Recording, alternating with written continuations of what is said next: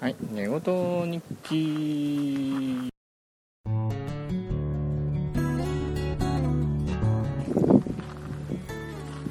えーっとですね、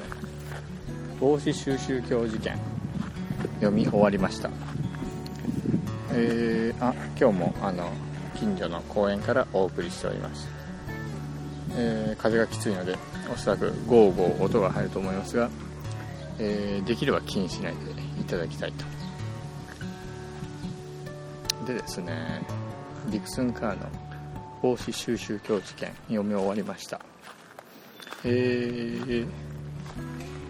カーといえば密室。足跡のない犯罪。鍵のかかった部屋での死体。それプラスですねカーの場合はもうその密室の見せ方にもいろいろ工夫をしておりまして、まあ、オカルト伝説を巧みにこう組み込んでみたりそういうのをね密室の不可解な謎と絡ませてこう雰囲気盛り上げるのが得意な作家だなわけですけれど今回のこの帽子収集教事件というのはですね、えーこうその中でも異色というかまあもともとですねあのフェル博士ものとして第2弾ということで。魔女の魔女の隠れ家に続いて、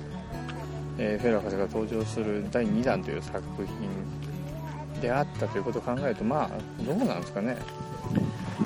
そのずっと密室ものにするというあれはあったんですかね。よくわかんないんですけどね。とにかく帽子収集事件というのはこう一見したところ特にこう不思議なところはない地味な事件なんですよ、えーロンドンとこれ日本人には何の馴染みもない、えーところなんですが、まあ、ロンドン島というこうかつていろんなね歴史上の悲劇が繰り返された由緒正しいこう建物でですねまあ、新聞記者の青年が、えー殺されていると。なぜか、えー全然彼のものではない帽子をかぶって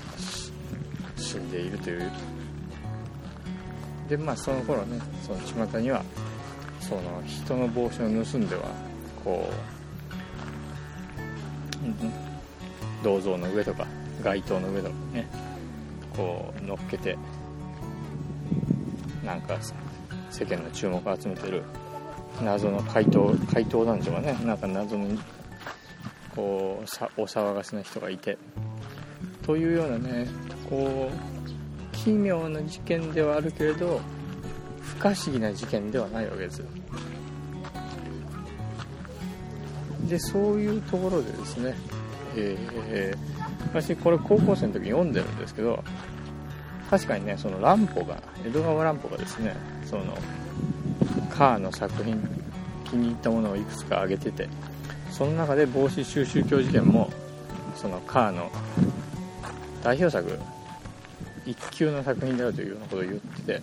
期待して読んだところが密室じゃねえじゃんっていうね。もうその時点でちょっと当時私はですねとにかく密室ものが好きでそれでまあディクスン・カーの作品もねこう今ほど手に入らない入りにくい状態ですね。簡単に入らない状態で古本屋を探してはねちょっとずつちょっとずつ貯めてった。まあ古本屋にもそうそうないですね、まあ、そんな風にしてちょっとずつ入手していったあれがあるので俺その頃はですねまだ日本でもですねもちろん二階堂レイとしても出てませんし新本格ブームもない起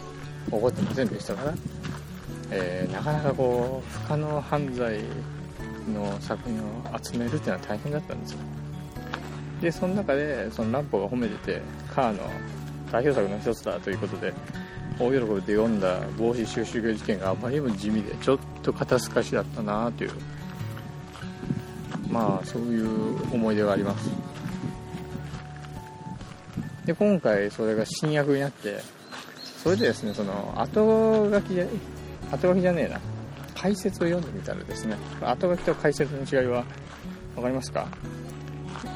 作者がそのまま書いてるのは後書き。役者が書いてるのは役者の後書き、まあ、役者でも解説書くことになりますね。あとそれではないその文芸評論家とかそういう人が書くのが作品の解説ですね。だから後書きと役者後書きと解説っていうのはどれも全然性質の違うものなんですけどね。で今回その没収宗教事件新薬ですよ。ちょっと気になってるのはこの新薬っていうのはちょっと前にあのどこぞで、えー、古いミステリーの新薬が続々と出てたんですがその中の一つなのかどうかっていうのが気になるんですけどね。あれこれちょっとこれ昨日落ちてたイヤリングのもう片っぽじゃない？これこれこれ。それでもこれ？昨日拾ったやつ。そうかも。な。多分そうだな。どっかなんか分かりやすいとこ置いといてやれ。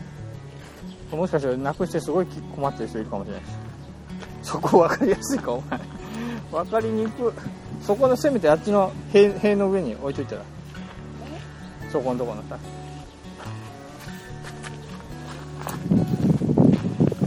何でしたっけ？あそうそう。そのなんかちょっと前にですねこういくつかあの過去のミステリーの作品が新訳で出たんですよ。だけどあっという間にその総書自体なくなったんですよ。その時に防止収集教事件が確か新訳で入ってたような気がするんですけど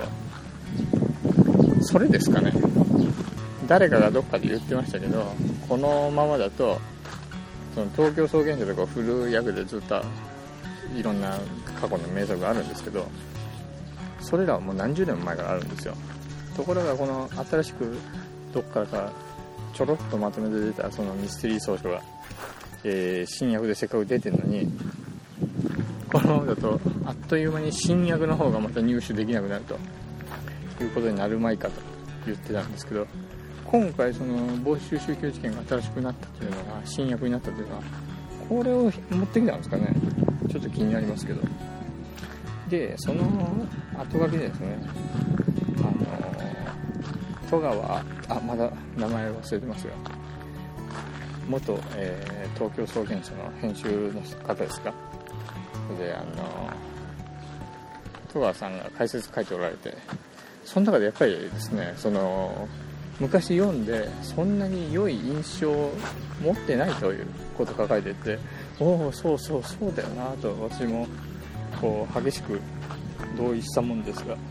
えー、それをですねその後書きを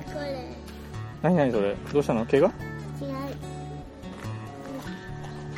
虫の後え嘘。潰すなお前赤い虫どんなバイキン持ってるか分からんね。勘弁してえ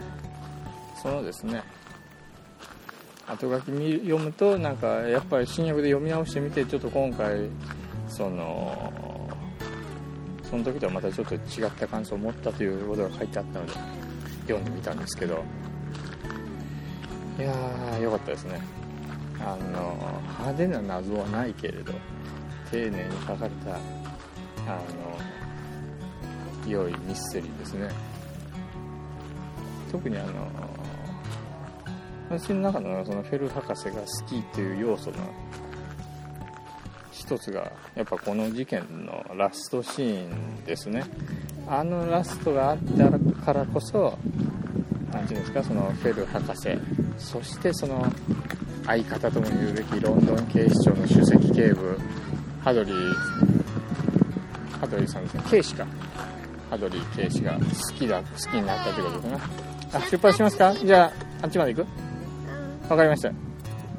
というわけで非常に重要な作品であったと私の中でもですね今更ながらに気づきました。それからあのラストシーンではこう思わず涙が出てきそうになりましたね。地下鉄の中で読んでて。この道化師がというねあれがですねちょっと泣けてきますね。お父さん何の話してんですか？ディクスンカーの帽子収集教事件というミステリーについて、えー、あ今自転車乗っています。どうですか？自転車駒なし